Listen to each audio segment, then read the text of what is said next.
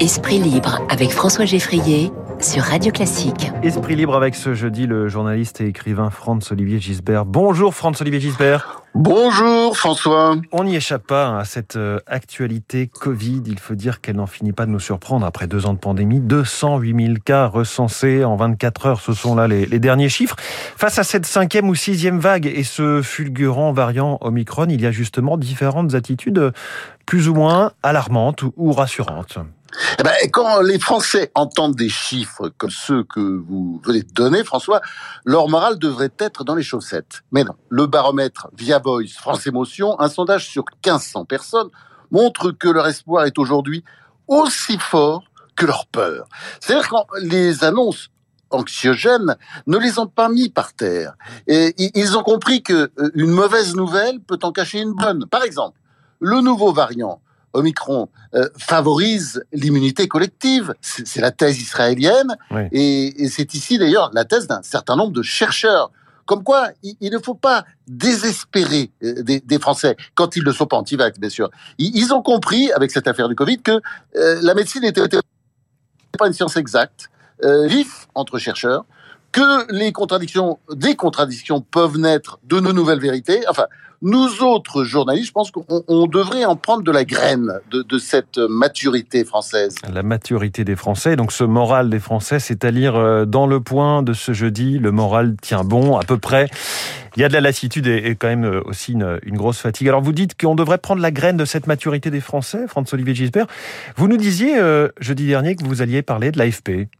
Oui, oui. Alors, je n'avais pas le temps parce que ça aurait été un développement un peu long. On arrivait à, la fin, mais euh, je vous ai dit que je parlerais de l'AFP, l'agence l'agence France Presse. Presse, notre euh, et, j'aurais pu d'ailleurs parler de n'importe quel autre média, à, vrai dire. Je ne veux pas jeter l'opprobre, évidemment, sur toute la rédaction de l'AFP, où beaucoup de journalistes font très bien leur travail. Je veux juste mettre le doigt sur certains dysfonctionnements, et puis une façon euh, biaisée aussi, il faut le dire, de traiter l'information. C'est l'explication euh, de l'impopularité des médias, et je pense qu'il devrait s'interroger là-dessus. Tenez, il, tapait hier sur Trump aux États-Unis. Aujourd'hui, plus il cogne sur Zemmour, eh ben, ça les fait monter. Si les médias sont si impopulaires aujourd'hui, je crois qu'on sait pourquoi, parce qu'ils ont transformé l'information en vérité révélée, en catéchisme.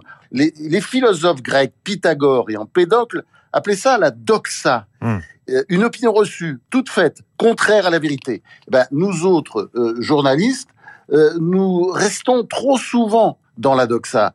Et j'en veux pour preuve l'AFP, justement. On y revient. Parce que tenez, elle a souvent mis en, entre guillemets le mot génocide quand elle évoquait le génocide arménien, ce qui sous-entend qu'il n'aurait pas eu lieu. Hein Les guillemets, c'est ça que ça veut dire. Ou que c'est un point de vue, oui. Ce, ce, ce, génocide est reconnu par tous les historiens, indépendants évidemment, pas par les historiens turcs, hmm. mais tous les autres, et une vingtaine de... Le génocide arménien, il faut quand même rappeler qu'il a fait euh, entre 1 million 300 000 et 1 million 500 000 morts en 1915, sans parler euh, du génocide aussi des Grecs pontiques euh, perpétrés par les mêmes Turcs. C'est avéré, c'est documenté, ce n'est pas rien. Alors, dans une dépêche récente à propos du voyage Nour, l'AFP croit même nécessaire de donner une fois encore la thèse de la Turquie, qui a perpétré ce génocide d'État, donc avec sa police, son armée, afin d'éradiquer une population arménienne qu'il faut ne pas l'oublier, était présente sur ce territoire bien avant l'invasion turque au 15 e siècle.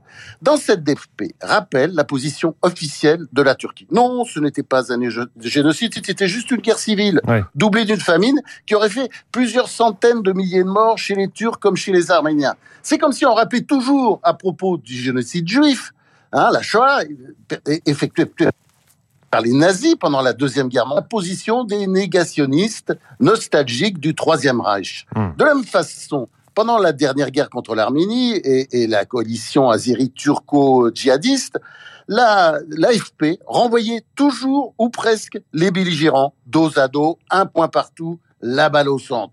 Sur le Venezuela, dictature dite socialiste, l'AFP fait aussi preuve de beaucoup de complaisance. Dernièrement, elle célébrait la victoire du régime aux élections euh, régionales.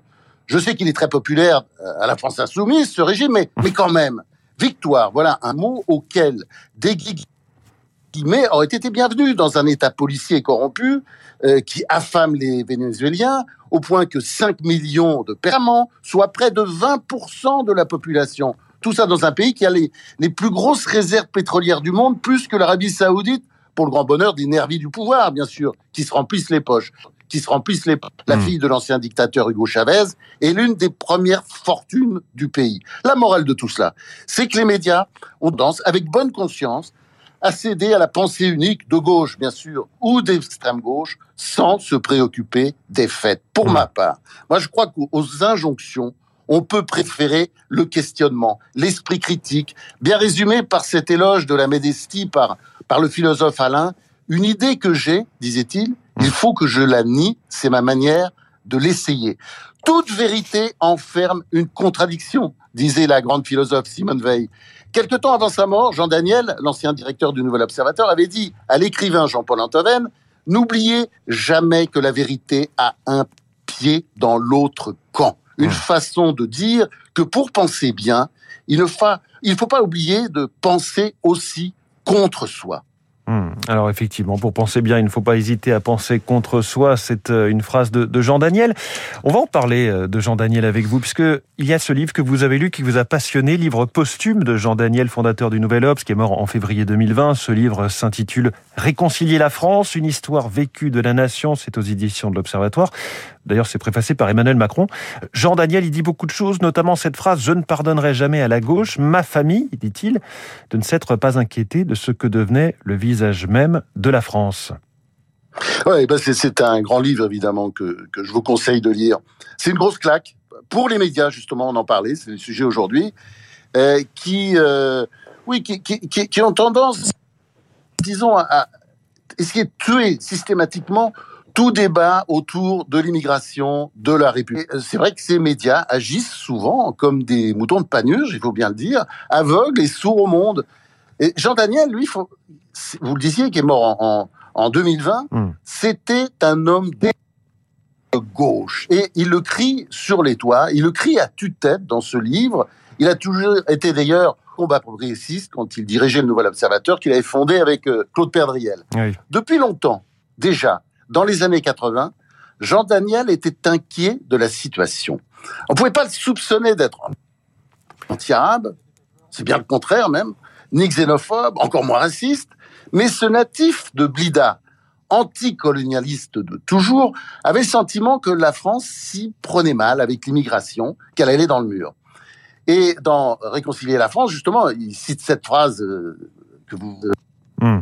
Alors on a quelques coupures, hein, les auditeurs ont pu s'en rendre compte. On a quelques coupures avec votre liaison, euh, François-Olivier Gisbert. On va vous rappeler sur un, téléphone euh, fixe ou, portable plus simplement. D'ici là, quelques informations qui nous sont parvenues. D'abord, une précision d'Elisabeth Borne qui annonce une amende jusqu'à 1000 euros par salarié, 1000 euros par salarié d'amende pour les entreprises qui seraient récalcitrantes au télétravail. Vous savez que le gouvernement a annoncé un retour du télétravail obligatoire, trois jours minimum par semaine, quatre si possible, euh, dans toutes les entreprises et pour tous les postes où cela est possible, et ce à partir euh, du 3 janvier, c'est-à-dire euh, la semaine prochaine. Et puis il y a ces questions sur les meetings politiques, sur la campagne présidentielle qui, doit se, tenir. C'est l'un des sujets du moment, puisqu'on sait que la France insoumise euh, la France insoumise ainsi que le Rassemblement national ne sont pas prêts pour l'instant à, imposer des jauges pour leur meeting.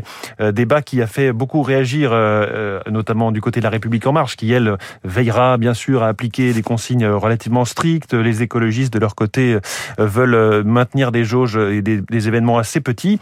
On va écouter par ailleurs ce que dit Richard Ferrand ce matin. Il est président de l'Assemblée nationale. Il s'exprime au micro d'RTL à propos des nombreuses menaces que reçoivent les députés alors que le projet de loi sur le pass vaccinal est en cours de lecture. Ce sont des menaces de mort euh, très très crues. On indique qu'on veut mettre son député euh, sous pression pour qu'il vote d'une manière ou d'une autre.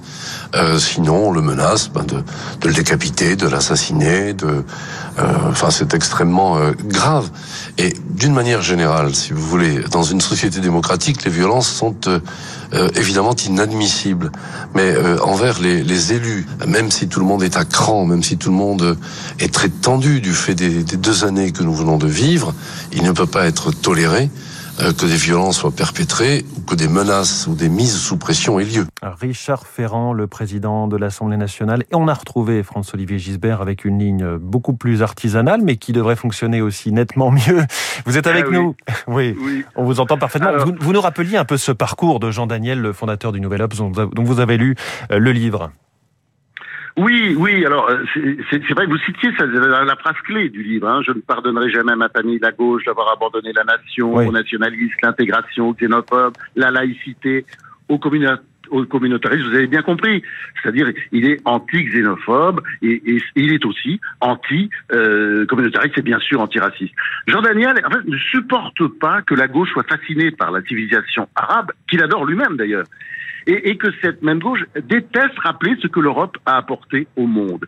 Et à la fin, il reproche à la gauche de ne pas aimer assez la France. Hmm. Lui qui l'aimait tant, il aimait tant sa culture, sa langue dont vient très bien de nous parler euh, Pascal Horry, sa diversité, ce qu'on appelle aussi l'esprit français. Et son livre est une superbe ode à, euh, disons, oui, à, à, cette France, et, qui ne voulait pas laisser mourir, qui défendait contre les sceptiques, les nihilistes, les islamo-gauchistes qui ont envahi son camp, la gauche, et la gauche qui se porte aujourd'hui si mal. Pourquoi mmh. Eh ben sans doute parce qu'elle a trop écouté ces minorités agissantes et pas assez des voix comme celle de Jean Daniel. Quand il dit à Mitterrand qui est alors président, euh, que le clocher de son affiche électorale de 1981, je ne sais pas si vous en souvenez, euh, François Geffrier, vous étiez trop jeune, mais vous savez, c'est avec le célèbre slogan la, France, la force tranquille, et puis derrière, il y a un beau village français avec un clocher. Et quand il lui disait que ce clocher très vite serait bientôt entouré de minarets, Mitterrand lui a répondu Vous parlez comme Le Pen. Mmh. Fin de la discussion. C'est la phrase qui tue, la phrase du terrorisme intellectuel, la phrase qui faisait taire tous les questionnaires et empêcher le débat. Jean Daniel lui rêvait d'une immigration à l'ancienne où l'on essayait de se fondre dans la société d'accueil, enfin le plus possible, sans essayer d'importer son propre pays avec ses mœurs, ses traditions sur la terre française. D'où la nostalgie qui vous étreint quand vous lisez Réconcilier la France. Jean Daniel est de ceux qui m'ont appris mon métier. Je lui dois beaucoup parce que j'ai travaillé pendant 17 ans euh, sous ses ordres. Et de toutes ces leçons, celle que je retiens le plus, c'est celle-là. Interrogez-vous, répétait-il. Ne prenez rien pour argent comptant. Écoutez tous les sons de cloche. L'objectivité journalistique, ça n'existe pas. Hmm. Seul compte l'honnêteté. C'est ça la mission du journalisme. Questionner et non pas asséner en cœur les mêmes excommunications, les mêmes slogans simplistes, les mêmes idées toutes faites. Ce n'est pas le doute qui rend fou, disait Nietzsche. C'est la certitude, la certitude qui rend d'ailleurs aussi aveugle et sourd. Hmm. Allez, à la semaine prochaine, en 2022, François. En attendant, bon boudin, hein, bon boudin, comme on dit à Marseille. Le bon boudin, bon boudin, effectivement. Merci beaucoup. Non, non, pas bon boudin, bon boudin. Bien sûr. Je, vous, charrie un petit peu, je vous taquine. François-Olivier Gisbert, je rappelle le titre de votre tout dernier livre à vous, Histoire intime de la Ve République, le tome 1, intitulé Le sursaut, avec une photo du général de Gaulle en couverture, c'est chez Gallimard. Merci François-Olivier Gisbert. Bonne journée. Vous parliez de l'état de la gauche aujourd'hui. C'est vrai qu'on en parlait aussi hier avec Arthur Berda, cette multiplication des candidatures, cet émiettement des voix ou des intentions de vote, puisqu'aujourd'hui, euh, la gauche cumulée serait autour de allez, 25 à 30% maximum hein, dans les sondages, tout cela cumulé. Euh, Mélanie Vogel, qui est porte-parole du, du, candidat écologiste Yannick Jadot, était sur France 2 ce matin. Toujours pas de candidature euh, commune à gauche de prévu, même si elle souhaite un rassemblement, bien sûr, derrière le projet écologiste.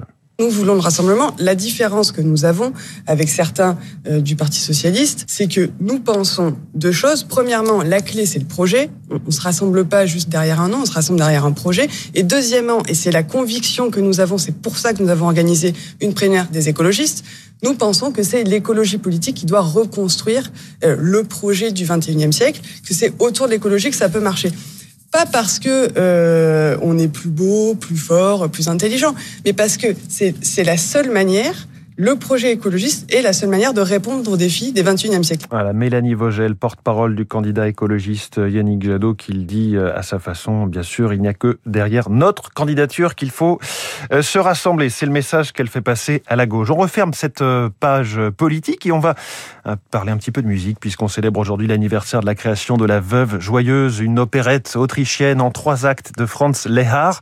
Cette œuvre a connu un succès mondial, notamment ici à Paris, où se situe l'intrigue. Écoutons ce matin un extrait de ce fleuron de l'opérette de 1905, L'heure exquise.